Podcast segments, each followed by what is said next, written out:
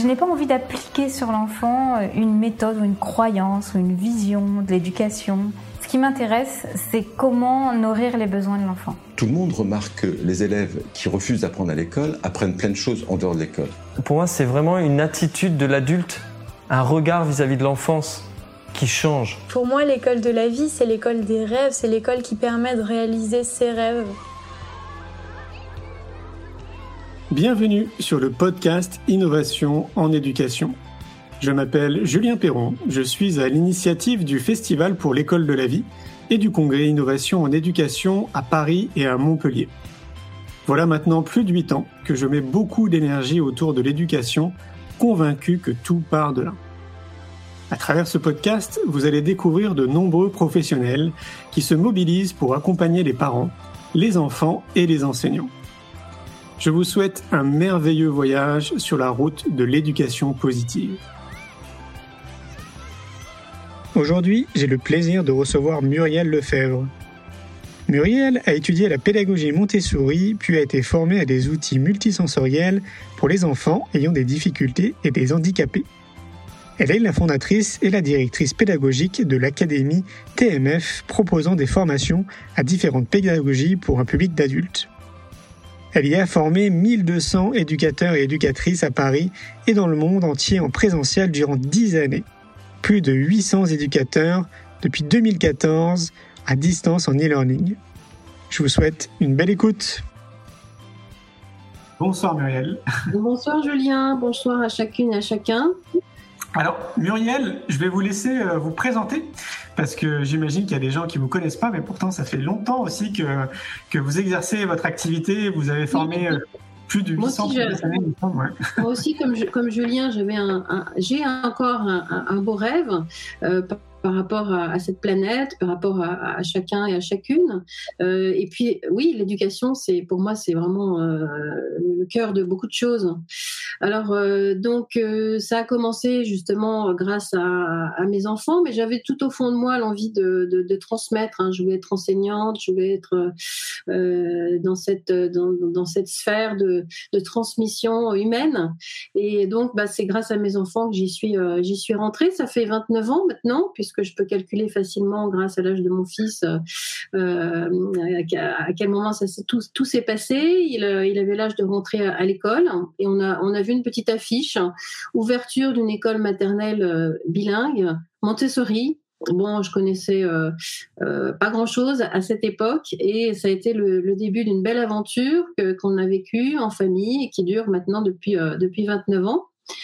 Euh, donc, euh, c'est cette pédagogie euh, ouverte sur le monde, ouverte aussi sur l'individu, hein, avec des valeurs fortes, qui m'a qui m'a donné cet élan, qui m'a poussé à oser essayer d'être actrice, de faire des choses.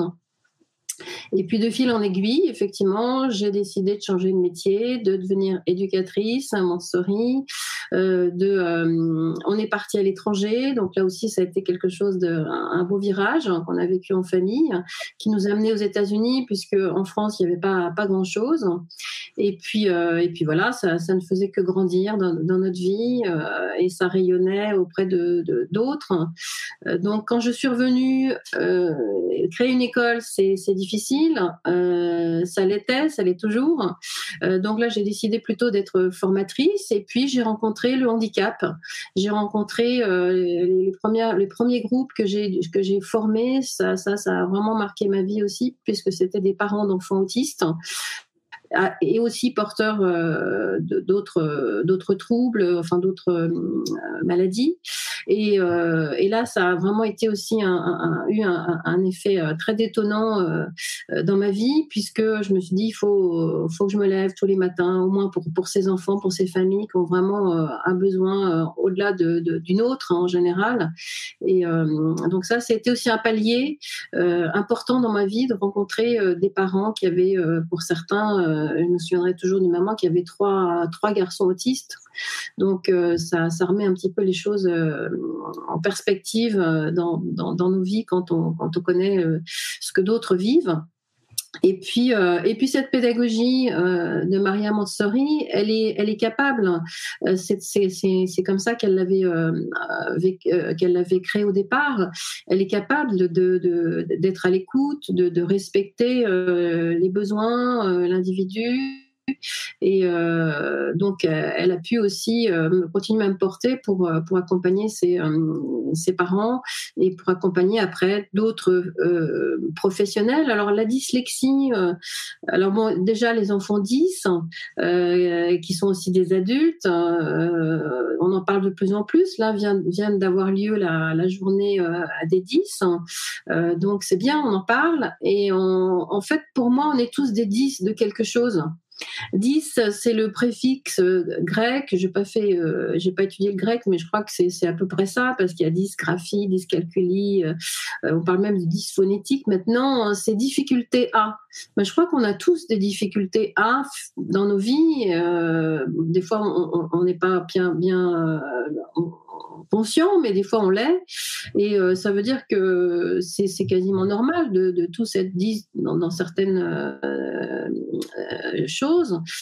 Et euh, ça nous remet aussi peut-être en perspective d'écoute de, et puis euh, d'accueil et d'aide, d'accompagnement de, personnes et, qui, qui, sont, et alors on met aujourd'hui des mots euh, sur dyslexique, dys, dysorthographique, dyscalculique, dyscalculique. donc voilà, ça a été donc pour moi une belle rencontre aussi de, tous ces parents, ces adultes euh, en difficulté. Et puis, euh, comme je voyageais pas mal, je me suis retrouvée aussi dans une situation avec un enfant euh, qui était gaucher, qui avait des difficultés à faire certains, certains gestes, l'écriture était, était difficile pour lui, il est dyspraxique. donc, et à apprendre à lire et écrire dans sa langue qui n'était pas sa langue maternelle puisqu'on voyageait, mais on n'était pas euh, euh, natif de, l'anglais. Euh, et, j'ai vu ces difficultés à comprendre les sons, à les, former. Et là, je me suis, je me suis posé des questions. J'ai essayé un petit peu autour de moi de, de savoir comment je pourrais l'aider. Et un hasard ou pas, euh, je crois pas. Euh, je pense que les choses sont là aussi pour euh, pour pour nous faire grandir et, progresser. Euh, j'ai une bonne amie qui a une école Montessori en Floride qui m'a parlé d'une méthode hein, qui est pour qui, qui existait depuis plus de 100 ans. Donc c'était ça avait été créé par des des contemporains de, la vie de Maria Montessori. Elle m'a parlé de cette méthode pour justement aider les, les enfants dyslexiques américains. Et là, j'ai osé j'ai osé aussi dire bon bah il faut que je m'ouvre à, quelque chose d'autre. Et ça a été aussi là une grande révélation. Ça a aidé tout de suite. En trois semaines, euh, mon fils euh, avait euh, savait lire et écrire dans les dans les deux langues. C'était c'était entériné. Donc là, on, pousse un ouf de, de, soulagement. Et puis en même temps, on se dit mais bon, ça, ça veut dire que ça, ça il faut pas le laisser comme ça caché. Il faut qu'il faut le partager, il faut que ce soit utile à d'autres. Euh, d'autant que les Américains, euh, bon, ils, savent bien euh, vendre, marketer, transformer. donc, il y avait des arguments forts. Hein. C'était une, méthode, c'est une méthode multisensorielle. Et ça, je, trouvais ça étonnant aussi qu'il y en ait d'autres que, que celle de Maria Mansori. Et puis, c'est une, une méthode qui fait ses preuves, d'après ce qu'elle ce nous dit, auprès de quasiment tous les enfants, tous les, toutes les personnes en difficulté d'apprendre à lire, à décoder, en fait, euh, leur langue. Et là aussi, j'étais quand même assez surprise par, euh, par ces, euh, ces, taux, ces, ces, chiffres qu'ils annonçaient. Euh, alors, à la fois par rapport aux difficultés, parce qu'ils prétendaient qu'il y avait 25% euh, des, jeunes euh, qui, sont en, à l'âge de, l'apprentissage de la lecture qui, qui ne, sont pas aidés, qui ne sont pas accompagnés auront du mal à lire. Donc 25%, je trouvais ces chiffres quand même très inquiétants. Et puis l'autre chiffre, c'est de dire que 99% des gens euh, sauront lire grâce à cette, méthode. Donc j'en voulais un peu plus que ces, euh, chiffres. Alors déjà, je l'ai testé euh, en direct. Mon fils a été un peu le cobaye. Et puis ensuite, bah, de fil en aiguille, puisque je, suis aussi formatrice, j'ai creusé tout, cela et ça m'a mené à créer ma propre méthode, qui est issue donc de deux méthodes centenaires, on va dire, euh, celle de Maria Montessori et donc celle-là, la méthode Orton Gillingham, pour accompagner euh, les, euh, les gens dans l'apprentissage du décodage, on va dire, des phonèmes et graphèmes. Et ce que faisait pas vraiment la, la pédagogie Montessori, surtout en français, donc ça tombait bien parce que c'était un bon complément que je pouvais proposer. Et, euh, et puis avec la, pédagogie Montessori, nous, en grammaire, en vocabulaire, on a des leçons supplémentaires. Donc ça s'emboîtait bien.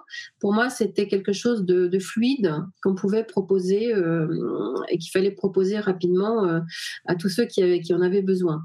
Je l'ai testé alors aussi, j'ai pu la tester aux États-Unis avec des groupes d'adolescents auxquels j'avais mission d'enseigner le français. Donc, euh, ça tombait bien parce que quand on apprend une langue, étrangère, en général, on a du mal à, prononcer, à lire, à décoder. Et euh, donc, euh, bah, c'est ce que je leur ai proposé. J'ai fait là aussi un test très empirique et puis très joyeux, très très sympathique avec ces jeunes ados américains.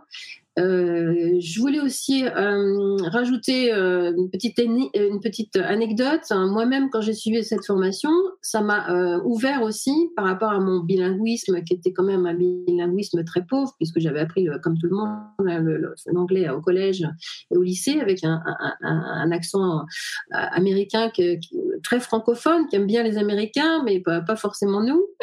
Et à ce moment-là, en suivant moi-même ces cours, j'ai découvert des tas de choses sur cette langue qui m'ont permis, euh, elles m'ont permis ces choses de, progresser et de comprendre que euh, chaque voyelle avait deux sons, vous voyez, des, tas de choses que qu'on m'avait jamais dit, on m'avait jamais dit que je, ne savais pas. Donc euh, c'est un petit peu ça qui me porte, c'est de, transmettre des choses que pour lesquelles comme des cadeaux aux autres, pour lesquels j'ai moi-même compris et euh, pour, pour, lesquels je, je, je, peux les, les, les, transmettre comme un cadeau, en fait. C'est surtout ça qui, qui me porte. J'ai plusieurs questions qui me viennent à l'esprit. Euh, ça va pas être dans l'ordre chronologique. Euh, là, ce qui me vient à l'esprit, c'est au, moment où tu as commencé à t'y intéresser, ça remonte à. Ah, excuse-moi, je te tutoie. On peut, on peut se tutoyer? Oui, oui, oui, bien sûr. Euh, au moment où tu as commencé à t'y intéresser, ça, ça remonte à quelle année? Alors, m'intéresser à, quoi en fait? Parce que ah, bah, cet aspect, euh, donc la méthodologie américaine, euh, donc euh, que tu as mis en place que ton enfant, ça remonte à, combien de temps? Alors, bah, c'est facile à calculer parce qu'il apprenait à lire. il a 14 ans aujourd'hui, donc il avait 3 ans, donc ça fait 11 ans en fait que j'ai Est-ce que tu as vu une évolution entre maintenant et enfin, entre les 11 années en gros qui se sont écoulées, est-ce que tu as vu une évolution au sein de notre société, notamment je pense euh, au corps enseignant, à la sensibilisation aussi des parents qui ont des enfants, qui, ont, qui peuvent avoir des enfants dyslexiques. Est-ce que tu as l'impression qu'on progresse quand même dans ce sens-là en 11 ans? Alors c'est toujours un petit peu difficile parce qu'il y a euh, ce qu'on trouve sur la toile, et comme on, cherche dans les domaines qui nous intéressent, on a l'impression de dire Waouh, il y a, y a Julien Perron, il fait des trucs sensationnels, euh, c'est va y avoir aussi, il va y avoir ça, magazine, des, des, des stands. Donc, euh, on est tout joyeux. Et puis ensuite, il y a la réalité, quoi, la réalité de terrain. Moi, je suis aussi sur cette réalité de terrain, puisque bon, justement, j'ai encore mon, mon fils qui est, qui est au collège. Euh, on va pas rentrer dans, dans, sur ce chapitre parce que c'est, c'est, c'est, comme je disais tout à l'heure, pour rester positive, on a vraiment besoin de, de, de, beaucoup de choses parce que ça va pas, ça va pas du tout. Euh, donc, euh, j'accompagne aussi de la création d'écoles en France. Euh, là, cette année, j'étais sur trois créations d'écoles, euh, une en Guadeloupe, une en Savoie, une en Belgique. Euh, bah, les deux en Guadeloupe et en Savoie, elles sont reportées parce que parce que c'est difficile aujourd'hui, parce qu'on a beau avoir euh, des idées, on a beau avoir de l'énergie, ça suffit pas, ça suffit pas. Il faut plus, il, faut encore plus. Alors sur la dyslexie, là aussi, effectivement, j'ai envie de dire, et sur les 10, on va pas parler forcément que de la dyslexie parce qu'il faut pas oublier les autres. Euh, oui, on a progressé parce qu'encore une fois, il y a des outils, il y a, il y a, des méthodes, il y a des, euh, des salons. Là, il y a une fédération, la Fédération française des 10, il y a beaucoup de choses. Euh, mais ça, c'est au niveau de la toile, au niveau de la com. Maintenant, euh, tu vois, c'est qu'est-ce qui se passe euh, vraiment dans les collèges, qu'est-ce qui se passe dans les classes, dans les écoles, dans les familles? Euh, c'est ça, moi, qui m'intéresse. C'est d'être sûr que ça, arrive, que c'est disponible, que c'est possible. et là, je suis sûre qu'il faut qu'on continue, hein, parce qu'on n'a pas fini. Justement, là, pour moi, tu as, un regard qui est hyper intéressant. Est-ce que tu peux nous expliquer ce que tu vois, toi? Quels sont, à travers tes filtres, Qu'est-ce que tu observes justement dans, dans le monde de l'éducation? Donc là, en l'occurrence, j'ai l'impression que c'est les collèges. Qu'est-ce que tu vois? Alors, Bon, moi, je suis assez, euh, je dis assez les choses de façon assez franche et directe. Hein. Euh, par exemple, bon, j'ai travaillé sur un petit peu euh, sur la dis euh, praxis, puisque mon fils euh, étant gaucher, euh, moi je suis, je suis gauchère j'arrive à écrire, mais lui il n'arrivait pas à écrire, et notamment en cursif. J'allais dire heureusement qu'il n'a pas eu à le faire parce qu'il aurait été retardé, ça aurait été très difficile aujourd'hui si on l'avait forcé, parce qu'aujourd'hui c'est ce qu'on fait en France, c'est écrire en cursif. Il y a des enfants qui peuvent pas écrire en cursif. le meilleur copain de mon fils, il est autiste Asperger, lui il a des difficultés de divers ordres. Lui a confié, euh, enfin on lui a confié, on lui a dit tu peux pas faire ci, tu peux faire ça, ok, on met ça en place, on te donne un ordinateur, on a coupé euh, on a coupé la, la, courbe d'évolution euh, euh, de, ses capacités, selon moi. Hein, c'est, selon moi, on a coupé, on, a, on, a, mis un, sparadrap en fait, mais la plaie est toujours là dans le sens où on coupe une, de façon assez radicale une, une courbe d'apprentissage de compétences qui sont globales, qui sont toutes connectées les unes aux autres. Et euh, donc, c'est parce que si un enfant ne sait pas faire des mouvements, c'est pas en disant bah, tu, tu vas plus les faire, on va faire autrement que euh, qu'on résout le problème. À mon avis, on ne fait que le reporter et, euh, et ça a un impact qu'on voit pas, qui est celui de l'impact par rapport au cerveau, par rapport aux compétences, par rapport à, à son entièreté, à sa de, de, de personnes. donc, moi, j'ai une approche différente, c'est-à-dire que effectivement, je, je confierais pas aux enfants un ordinateur en disant mais vous n'avez pas besoin d'écrire, débrouillez-vous avec le clavier et ça va tout remplacer. C'est pas vrai. C'est pas vrai. Et euh, alors, et pourquoi on fait ça? Euh, C'est parce que déjà, on ne sait pas forcément que ça coupe beaucoup de choses dans, dans, dans, dans les, les, compétences euh, qui, qui, qui, sont en train de se développer et qui vont donc se développer différemment, ou ne vont plus suivre un, un, un schéma normal. Soit on ne sait pas, soit on le sait et on ne sait pas comment faire. On n'a pas de solution parce qu'on est dans des, euh, une éducation globale avec euh, des classes qui sont surchargées, des enseignants qui sont pas formés, qui n'ont pas le temps, qui euh, et, et donc on, on, on, retourne dans cette dans un cercle vicieux alors qu'il y a des cercles vertueux qui peuvent euh, se mettre en place, qui sont difficiles à mettre en place, mais pour lesquels on n'a pas d'autre solution. Et, c'est pour ça qu'il faut continuer à, en parler, continuer à essayer de, communiquer. Et puis même chaque petite pierre à l'édifice euh, sera, sera importante. Parce que voilà ce que je vois sur le terrain, euh, c'est que euh, on fait avec des bouts de ficelle euh, et, c'est très important qu'un enfant continue à écrire parce que derrière l'écriture, il y a euh, un, geste, psychique, il y a une connexion avec euh, plein, avec sa, sa personnalité, et, que si on lui coupe le kinesthésique, si on, lui coupe tout ça, ça va se ressurgir sur son estime de soi aussi, sur sa confiance, et puis ça, crée un décalage, ça crée un décalage. Ce, ce, garçon, tous les jours, il son sac euh, très lourd, plus son sac avec son ordinateur, euh, qui, dont il faut absolument qu'il, euh, enfin sur lequel il, est obligé d'être focalisé à tout moment.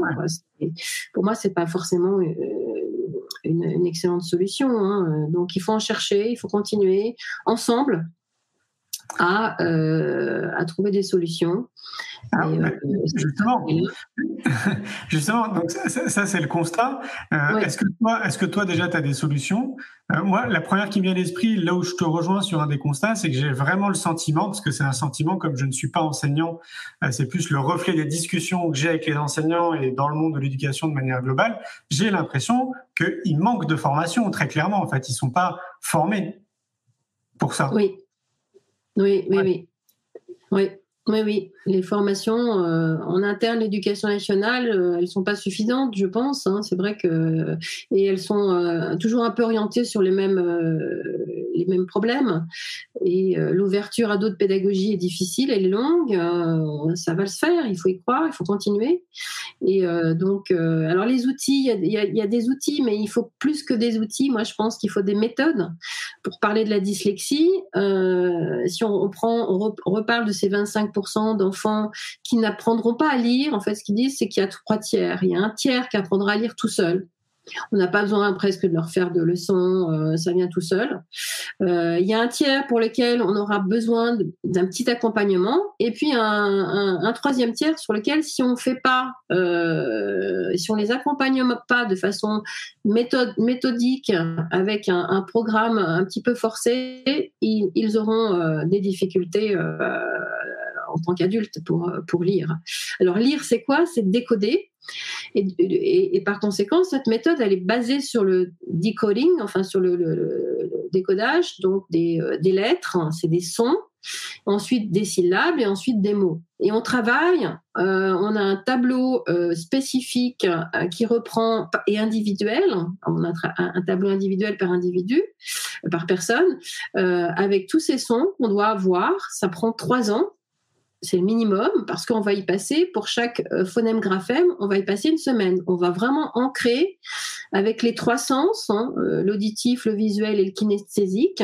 On va ancrer euh, ces difficultés de langue parce que je disais tout à l'heure en anglais, moi je n'avais pas compris, on m'avait jamais dit que chaque voyelle avait deux sons. Le i peut se lire i ou peut se lire i. dans quel cas si on ne l'a pas entendu, comment on peut savoir Dans notre langue française pareil, il y a plein de, pièges, hein, plein de, choses à, bien avoir euh, comprises et de façon euh, lente pour, ce, troisième tiers. Ils ont besoin de... c'est des enfants très intelligents. Les enfants sont très intelligents, donc euh, ils comprennent pas pourquoi est-ce que ces deux lettres ensemble, elles, sont, sont, sont, sont là, dans ce mot, et puis pas dans cet autre. C'est ce qu'ils nous demandent d'ailleurs. Et on leur dit, bah, on ne sait pas, c'est à cause de, de l'histoire. Euh, euh, donc euh, ils ont besoin de comprendre et il faut être là, il faut être patient, il faut leur laisser le temps de digérer et c'est possible.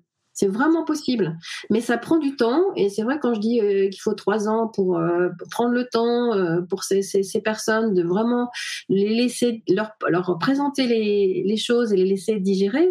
Euh, on me dit bah on n'a pas le temps, c'est pas possible. Comment veux-tu qu'on fasse euh, euh, Oui, mais là il y a un enjeu fort. Il y a un enjeu fort pour cette personne. C'est de lui lui permettre de, de, de, lire, de, vraiment bien décoder. Et puis derrière le decoding, il y a le coding. Ça veut dire qu'il va falloir aussi avoir le geste, comment dire, contraire. C'est de d'écrire des mots c'est d'écrire des mots parce que euh, parce que c'est important. Alors même si effectivement, imaginons et c'est ce qui est en train de passer, se passer, euh, qu'on n'utilise plus euh, le scriptural, c'est-à-dire qu'on n'écrive plus.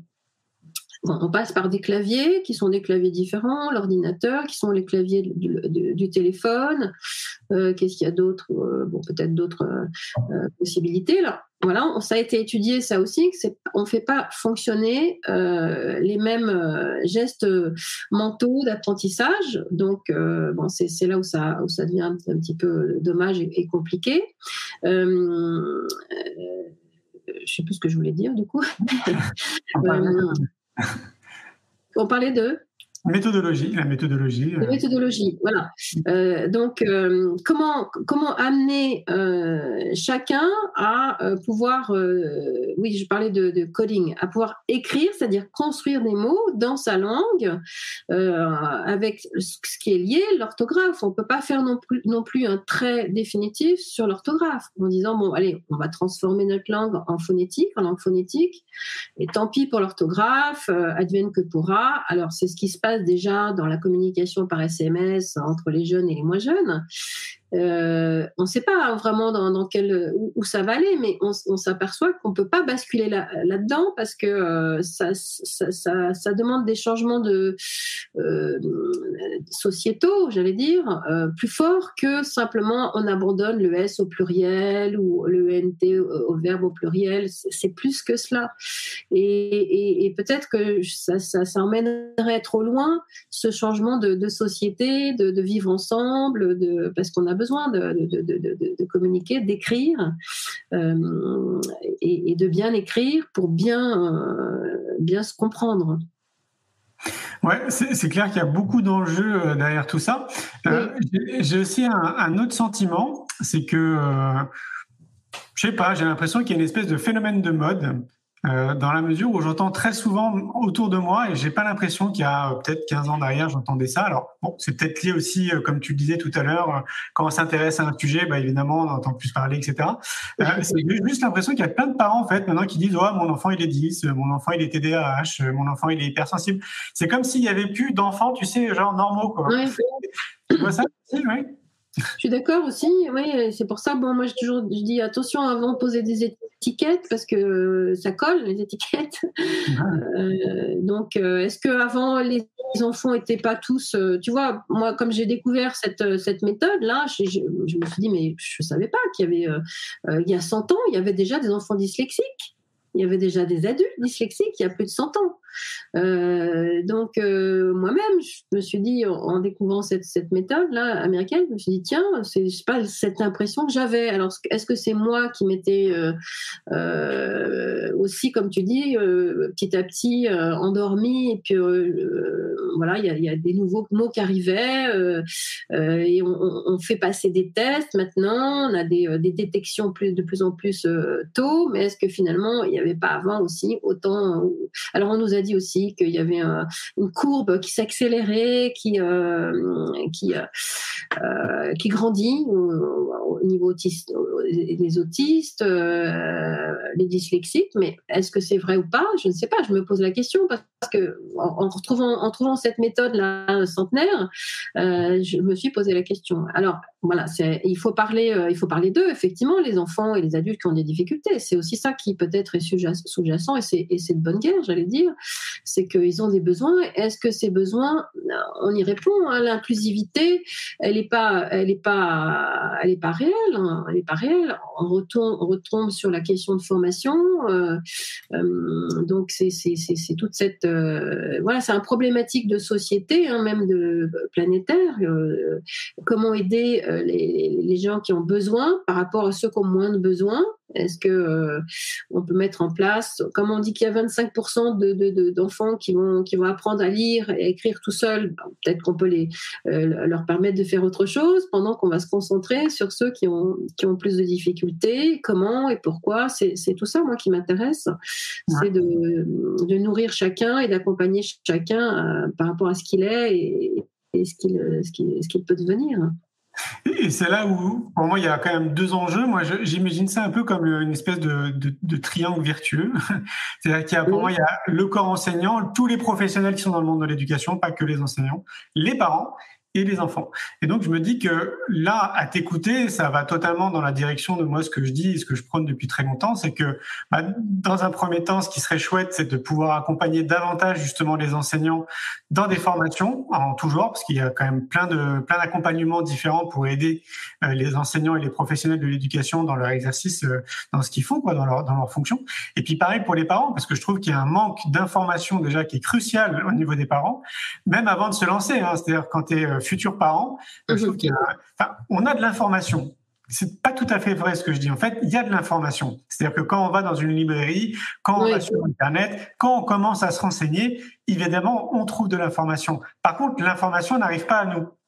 C'est-à-dire que le mainstream, par exemple, parce que c'est le mainstream globalement qui communique le plus, lui ne traite pas cette information. Alors il va la traiter euh, de manière très infime. Parfois, on va avoir un documentaire ici, un film par là, etc. Mais ça reste très infime. Donc, ce qui veut dire qu'une grande majorité de la population n'imagine même pas, en fait, toutes les solutions, tous les outils, toutes les méthodologies qui existent autour de nous pour les enseignants, pour les parents, etc.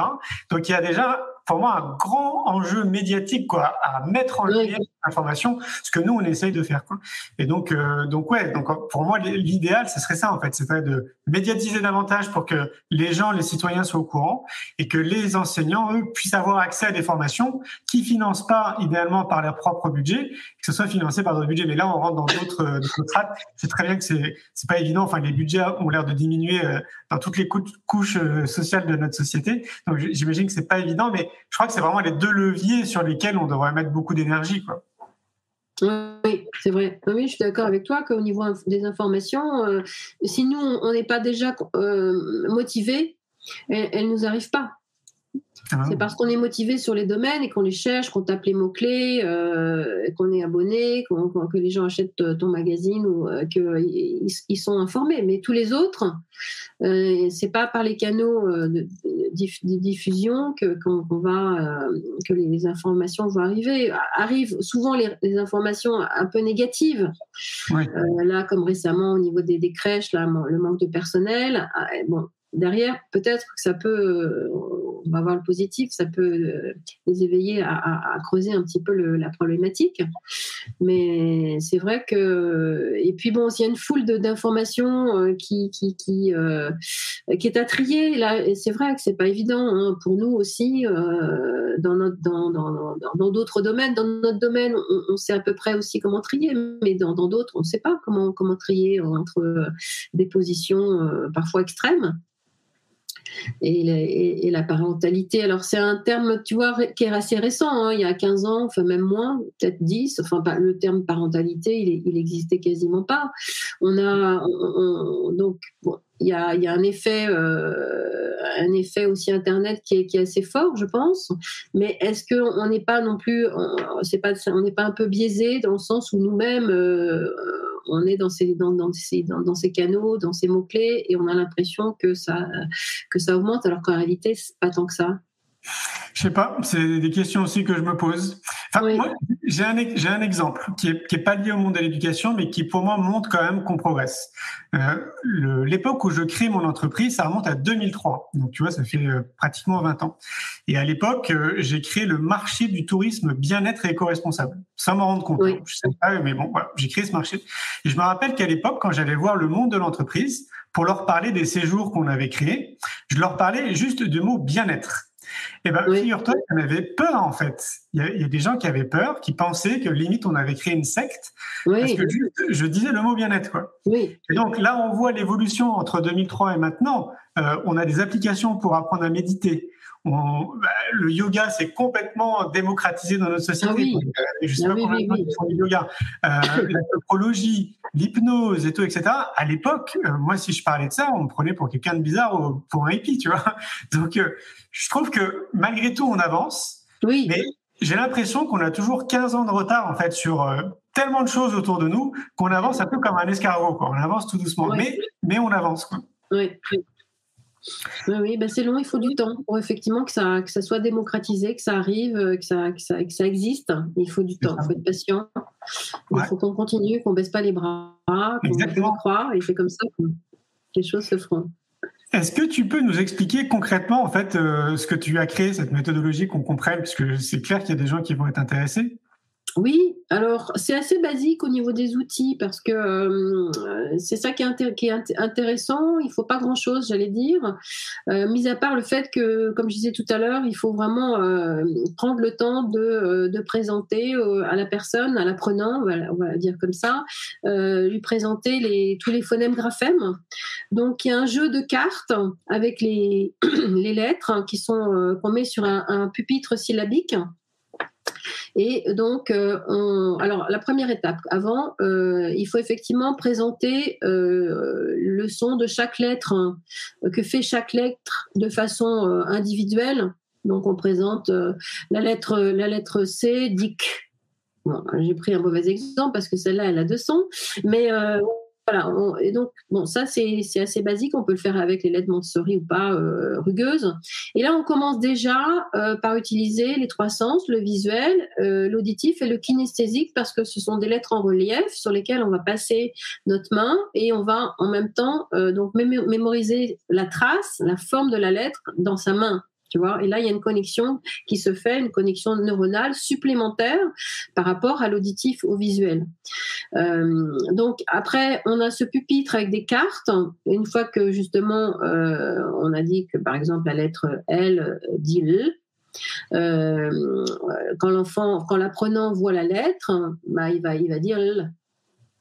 Donc sur le pupitre, on va mettre aussi une voyelle, on va mettre une autre consonne, on peut, on peut mettre simplement consonne voyelle, et donc l'enfant va, l'apprenant va apprendre à décoder comme ça et à mémoriser, et on va répéter tous les jours euh, ce petit exercice de, de, lecture euh, et on va lire tout haut. Ça, c'est important parce qu'il faut s'entendre lire. Euh, donc, il y a un retour auditif dans son oreille grâce à ces lettres.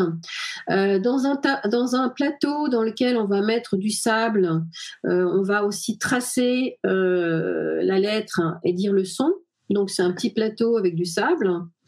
Et puis, qu'est-ce qu'il y a d'autre? Alors, pour les mots difficiles, on, a un système de traçage sur un, avec des, petits, euh, des petites pastels en, cire qui vont permettre euh, de tracer en relief des mots difficiles, parce que dans chaque langue, on a des mots difficiles et ça tombe mal, c'est tous les mots qu'on utilise le plus. Euh, ils ont été tellement torturés que il faut les connaître. ET, c'est et, dans, DANS, enfin, tu vois, tous ces mots courants. Donc on les trace en relief et donc euh, on, les, on, les lit en même temps qu'on les, qu'on, les après qu'on les ait tracés en relief, on repasse son doigt ou sa main, ses doigts, ses doigts dessus et on les lit. Et, et puis cette, cette fiche de suivi individuel où pour chacun, il faut que je me rappelle que euh, Julien, je vais euh, présenter les sons, les graphèmes. il faut que je sache où j'en suis dans, dans ton évolution, dans la présentation de, de, de, toutes ces leçons. donc toi, tu en es euh, responsabilisé parce que tu as aussi ta petite fiche de suivi que tu, vas cocher pour savoir où tu en es toi. C'est important que tu sois acteur, que tu sois acteur aussi de, ton, de tes apprentissages. Tu vas voir aussi qu'au fur et à mesure, bah, ta, ta, ta, fiche, elle se, elle se remplit de pleines de couleurs et c'est bon signe parce que bientôt, tu auras, eu toutes les leçons et, et tu auras fini. Alors ça, c'est le, matériel basique, donc c'est pas grand-chose, hein. c'est euh, des cartes hein, sur un pupitre et puis, euh, et puis ces, ces, plateaux de sable. Alors ces leçons peuvent se donner en individuel. Moi, j'ai formé des orthophonistes hein, qui le font dans leur cabinet, mais ça se fait aussi euh, en classe complète. Ça veut dire que chaque petit euh, petit enfant, enfin ou apprenant, euh, euh, a son a son plateau et puis l'enseignant aussi. On fait tous en même temps et on dit tous en même temps la lettre L, dit le et, et on trace. Et bon, c'est assez ludique, c'est assez sympathique, mais c'est très éphémère en fait, hein, parce qu'après on passe à, autre chose. on passe à des dictées, des dictées de, de mots, des dictées de phrases et ça évolue comme ça. Ensuite, il y a des leçons un petit peu plus complexes sur tout ce qui est préfixe suffixes et racines, parce que finalement, dans notre langue, les mots, euh, ils sont construits comme ça. On parle des 10, 10 lexiques, 10 graphiques, 10 calculiques, 10. Euh, voilà. Pourquoi? Parce qu'il y a ce préfixe, ce préfixe 10 devant. Et, euh, et on apprend euh, aussi, voilà, on, présente à l'apprenant des outils qui vont lui permettre de décoder, de comprendre. Parce que on, on, continue, nous aussi, à avoir à lire dans notre langue française des mots. Moi, j'étudie la botanique en ce moment, c'est une autre langue. langue pour moi, c'est des mots que je connais pas, un volucre, des mots que j'avais j'ai jamais euh, enfin que j'avais jamais entendu. Donc euh, je suis un peu une, débutante, tu vois, dans cette nouvelle langue qui est la langue botanique, et je vais décoder comme ça le mot, je vais essayer de le, lire et pour le lire, je vais le séparer en, comment dire en syllabes. Donc tout ça, c'est des gestes qui pour moi sont assez faciles parce que j'ai pas eu de difficulté. Mais pour d'autres personnes, s'ils n'ont pas eu euh, tout ce parcours avant, euh, justement, qui a été une répétition euh, de ce geste, hein, j'allais dire intellectuel, de, de décoder, de couper en syllabes et de de, de, réfléchir en disant bah c'est sans doute un préfixe, sans doute un suffixe, donc je le coupe là je le prononce comme ça, eh bien pour eux c'est quasiment impossible euh, et c'est dommage parce que il y, a une possibilité d'éviter ces, ces, écueils. Et euh, donc euh, voilà, c'est une progression qui, qui est individuelle avec une pédagogie sensorielle. Alors on a développé des cahiers un ensemble de, de, de, 13 cahiers, je crois en tout, qui permettent de, euh, de, aussi d'écrire parce que nous on veut soutenir cet apprentissage des phonèmes graphèmes avec des activités alors, soit ludique, avec donc on a des cartes avec des mots, euh, ou soit euh, autre que ludique, c'est-à-dire répétitif, parce qu'il faut que tous les jours, on va écrire toute la semaine, on va écrire des mots qui contiennent le son on. Si on est en train d'étudier le son on, on va faire des petites chansons avec le son on. On va faire des jeux, des cartes, on va faire des phrases, on va faire des mimes, euh, et on va prendre le temps de vraiment s'imprégner de chaque graphème phonème. Alors ça, dans les cahiers, nous, on a fait les dictées de mots, les dictées de phrases, les, phrases euh, analysées euh, au niveau grammaire, mais dans nos phrases, il y a aussi le son on. Et puis, on a ajouté aussi la conjugaison, parce qu'il faut travailler aussi, euh, après, au-delà du, fait qu'on sache décoder, bah, il faut aussi savoir, par exemple, dans notre langue, conjuguer. Et là, on va conjuguer des verbes où il y a le son on. Euh, donc on, fait un package complet pour euh, soutenir cet apprentissage euh, des phonèmes graphèmes de façon un peu, on va dire, ouverte aussi, parce que ça s'arrête pas à répéter le son on et, on l'intègre aussi dans, le quotidien, dans la langue elle-même. Après, on va raconter des histoires, même au niveau auditif, hein, raconter des histoires avec le son on et donc, euh, donc voilà, c'est un ensemble de cahiers qui permettent aussi aux, gauchers, par exemple, moi j'étais aussi sensible à ça évidemment, euh, on ne sait pas, mais euh, quand on est, sauf quand on est gaucher, on ne sait pas, mais les gauchers ont des difficultés supplémentaires à apprendre à, lire, à écrire, parce que ils cachent quand ils écrivent, ils voient pas le modèle puisque leur main gauche cache le modèle. Donc euh, c'est plus difficile pour eux parce que euh, il faut presque faire de la devinette sur le mot qu'on doit, copier, qu'on doit écrire, ou sur la phrase qu'on doit analyser. Enfin, tu vois, c'est une difficulté supplémentaire. Moi, je dis, euh, sans parler celle au départ où on écrit en miroir, ça, ça peut faire l'objet d'un autre d'un autre séminaire. donc moi, j'ai créé par exemple des cahiers pour gaucher, c'est-à-dire que le, ils sont montés à l'envers, ils sont écrits à l'envers. L'enfant gaucher voit tout au bout à droite de la ligne le, modèle et comme ça, il peut écrire parce que le modèle, il peut le voir. Donc euh, ça, c'est aussi quelque chose que je voulais vraiment euh, développer pour, euh, pour les enfants gauchers et puis pour les enfants qui, qui n'arrivent pas à écrire en cursif, qui n'arrivent pas à écrire correctement. Il y a des outils il y a des polices de caractère qui ne sont pas connues, qu'on n'utilise pas, et c'est dommage parce que c'est ça aussi qui les, qui, les bloque. Hein. Les B, les T, les P et les Q, ces quatre lettres, c'est la même qui est euh, en miroir en, euh, horizontal ou en miroir vertical. un enfant certains enfants vous, disent c'est la même lettre en fait, c'est ce qu'ils voient, ils ont raison, c'est la même lettre, sauf qu'elle a, elle a basculé, elle n'est pas positionnée euh, différemment et c'est dommage parce que c'est lié à la police de caractère de ton ordinateur ou du livre. Et alors qu'on pourrait, il y a, et c'est étonnant, ça n'a pas été beaucoup fait, on aurait pu inventer des polices de caractère où le P, le B, le, le, Q et le, et le, D euh, sont pas les mêmes. Euh, alors qu'en cursif, justement, entre un B cursif et un D cursif, c'est pas la même chose. Mais nos livres, et, rien n'est écrit en cursif dans, notre vie. Donc euh, voilà, j'ai aussi développé dans ces cahiers des modèles en cursif. Avec, en, allant, en allant, euh, je suis allée chercher une police de caractère qui avait ces caractéristiques et il n'y en a pas beaucoup, alors faut, ou alors faut les acheter. Euh, et c'est dommage parce que les parents, ils n'ont pas 250 euros à mettre rien que dans l'achat d'une police de caractère pour, euh, pour écrire des, des, cartes pour leur enfant ou des histoires, tu vois, pour les aider. Euh, donc, euh, c'est encore toutes ces difficultés-là qu'on a, à, enfin, c'est pas des difficultés, mais tout ce monde qu'on a encore à changer euh, pour, pour aider les, les personnes qui, qui, qui, ont, qui, ont, qui, qui, qui voient pas les choses comme nous, c'est ce qu'elle veut dire, et pour lesquelles, moi, je pense qu'il n'y a pas un si gros effort à fournir si chacun euh, prenait, bah, bah, prenait conscience de cela et, euh, et, voilà. Je suis bien d'accord. On le trouve où euh, J'imagine que tu as un site internet pour ceux qui veulent. Oui, alors la méthode méthode-oml.com, on a sorti donc euh, un petit guide qui, qui, la présente en couleur avec les outils dont je viens de parler. Euh. donc tout, ça c'est donc il y a le site c'est méthode-oml.com euh, et ces cahiers là ils sont imprimés à la commande euh, sur Amazon parce que bon on n'a pas trouvé d'éditeur et puis on, donc on préfère aussi euh, un peu travailler comme ça ça, intéresse bon bah les gens l'achètent et puis euh, et puis voilà donc ça c'est pour montrer le cahier pour les gauchers tu vois c'est écrit alors évidemment là il y a peut-être un effet sur, l'ordinateur à l'envers je sais pas bien.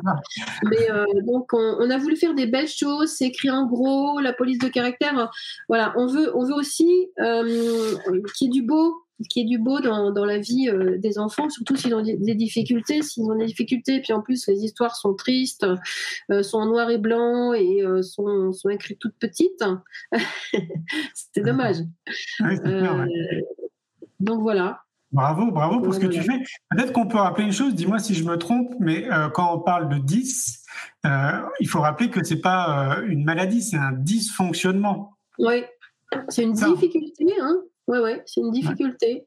Je crois que ça vient du grec 10 qui veut dire difficile.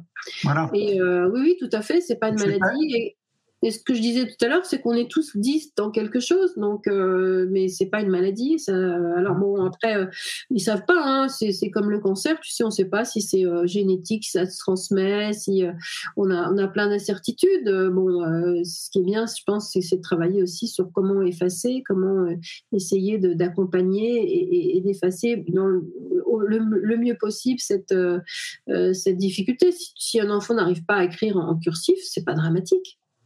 Il faut oui, pas le, pénaliser encore plus en, l'obligeant, quoi. C'est ça. Et puis, c'est pas lié à l'intelligence aussi. Je pense que c'est bon de le rappeler parce que c'est complètement déconnecté avec l'intelligence. Ça n'a rien à voir. C'est vraiment un dysfonctionnement. ah oui, oui ils, passent des, tests de QI. Euh, les, enfants, les enfants qui ont des, des, difficultés, ils passent les tests de QI. Ils ont les, ils ont les mêmes résultats. C'est pas, non, non, ça n'a rien à voir. Hein. Tout à fait, oui. Oui. oui, puis peut-être aussi donc du coup rassurer euh, les parents qui nous écoutent en leur disant qu'il y a quand même beaucoup de solutions de parmi celles que tu as créées évidemment, mais il y a quand même beaucoup de méthodologies maintenant euh, sur le marché, beaucoup d'outils pour accompagner bah, tous les, que ce soit des enfants ou des adultes. Hein. D'ailleurs, tu sais, on a, on a fait un magazine, euh, le magazine numéro 6 d'innovation d'éducation qui était consacré aux enfants dits atypiques. Et puis il y a toute une partie où on s'adresse vraiment aux adultes, parce qu'en fait, on s'est aperçu qu'il y a beaucoup d'adultes euh, qui ne savent pas, en fait, qui, qui auraient, qui auraient peut-être un dysfonctionnement hein, pour le coup. Alors, euh, ça peut être n'importe quoi. Et il y en a plein qui n'osent pas en parler. Euh, ils savent, pour le coup, euh, qu'ils sont, par exemple, dysorthographiques, et ils vont garder ça pour eux, en fait, toute leur vie. Ils vont trouver des subtilités euh, dans leur vie de tous les jours pour que personne ne s'en rende compte. Et je pense que c'est important de donner la parole, en fait, par rapport à ça. Oui, oui, oui.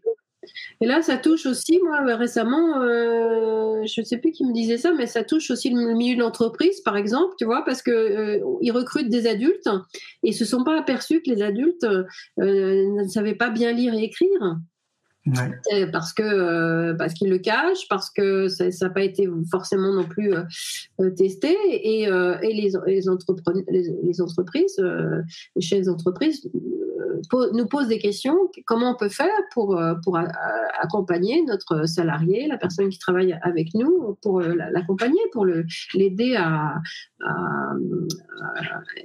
alors sans effacer, au moins atténuer, euh, atténuer ce, ce, ce, ce, dysfonctionnement, on va, dire.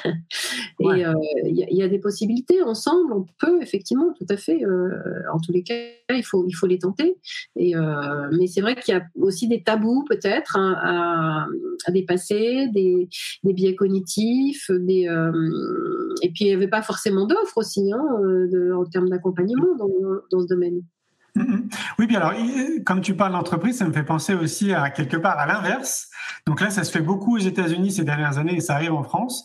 Des entreprises qui embauchent volontairement des 10 parce que justement, ils sont aperçus qu'ils utilisaient leur cerveau de manière différente. Donc, du coup, en termes de créativité aussi, forcément, on utilise notre cerveau aussi de manière complètement différente. Donc, du coup, ça intéresse certaines entreprises. C'est quand même intéressant aussi à savoir. Quoi. Oui, oui. Bon, moi, c'est vrai que j'ai une culture très, très américaine hein, euh, et euh, moi, je, je, suis étonnée. Ils ont, euh, les handicapés sont, sont partout dans, dans, dans, la vie courante. Hein. On les voit travailler, on les voit travailler au supermarché, des, des, trisomiques, des, le handicap, il est beaucoup plus, je trouve, inclusif qu'en France ça m'avait choqué. Alors, de la même façon, aux États-Unis, il y a aussi beaucoup de personnes âgées qui, enfin, plus âgées qui travaillent. Là aussi, nous, euh, euh, à 60 ans, on est. On, peut pas, on peut pas prendre sa retraite, mais on, est, on est plus, on est plus embauchable. Euh, mais c'est vrai que c'est là aussi, c'est une, une politique d'inclusion qu'il faudrait, comme tu dis, oui, effectivement, changer un petit peu d'état d'esprit. ouais. Alors ça passe vite, Muriel. Euh, comment on fait pour te contacter pour les gens qui aimeraient rentrer en contact avec toi par la suite? Alors, il y a plein de, façons. Alors, sur le, sur le site euh, méthode-oml.com, hein, euh, ils peuvent m'envoyer un, message. c'est moi aussi qui ai créé montessori.fr. Donc, là aussi, il y a, des, il y a un formulaire pour, pour me contacter. Donc, voilà, avec, avec joie, je, je serais contente de de, chercher avec eux des, pistes, hein, des solutions, et puis leur redonner euh, euh, la pêche pour, euh, pour, pour la suite. Il hein. ne faut, surtout pas baisser les bras, il y a, y a, toujours des, des choses à faire ensemble et, pour, ah, chacun. Est-ce que, est que tu te déplaces partout en France pour former? Alors, je, suis très, euh, je suis très online. Hein. J'ai été la première en France à créer la, une, formation euh, online Montessori et ça fait déjà euh, depuis 2014. donc moi, je suis très, très agile, on va dire, avec, avec tous ces outils. oui, bien sûr, s'il y a besoin, je me, je me, déplace, bien sûr. Oui, oui. Puis je travaille pas tout seul, on travaille en équipe. Hein. Je travaille avec, avec Caroline depuis huit ans. On, on travaille on se déplace. Euh, et, donc là, oui, effectivement, au niveau des structures, euh, on aide, comme je disais tout à l'heure, à, l'ouverture de, structures. Mais euh, moi, j'ai fait des formations dans les UME, dans les IM Pro, dans les crèches, dans, dans, des établissements assez, assez différents. C'est comme ça. Hein, il ne faut pas se cantonner à simplement une petite niche. On est bien d'accord. Merci Muriel, merci pour euh, tout ce que tu fais. Merci pour merci Julien aussi. On va continuer. Ouais, merci avec joie. Passe euh, une très belle soirée et puis bah, peut-être à, tout bientôt. Avec joie. À bientôt. Au revoir.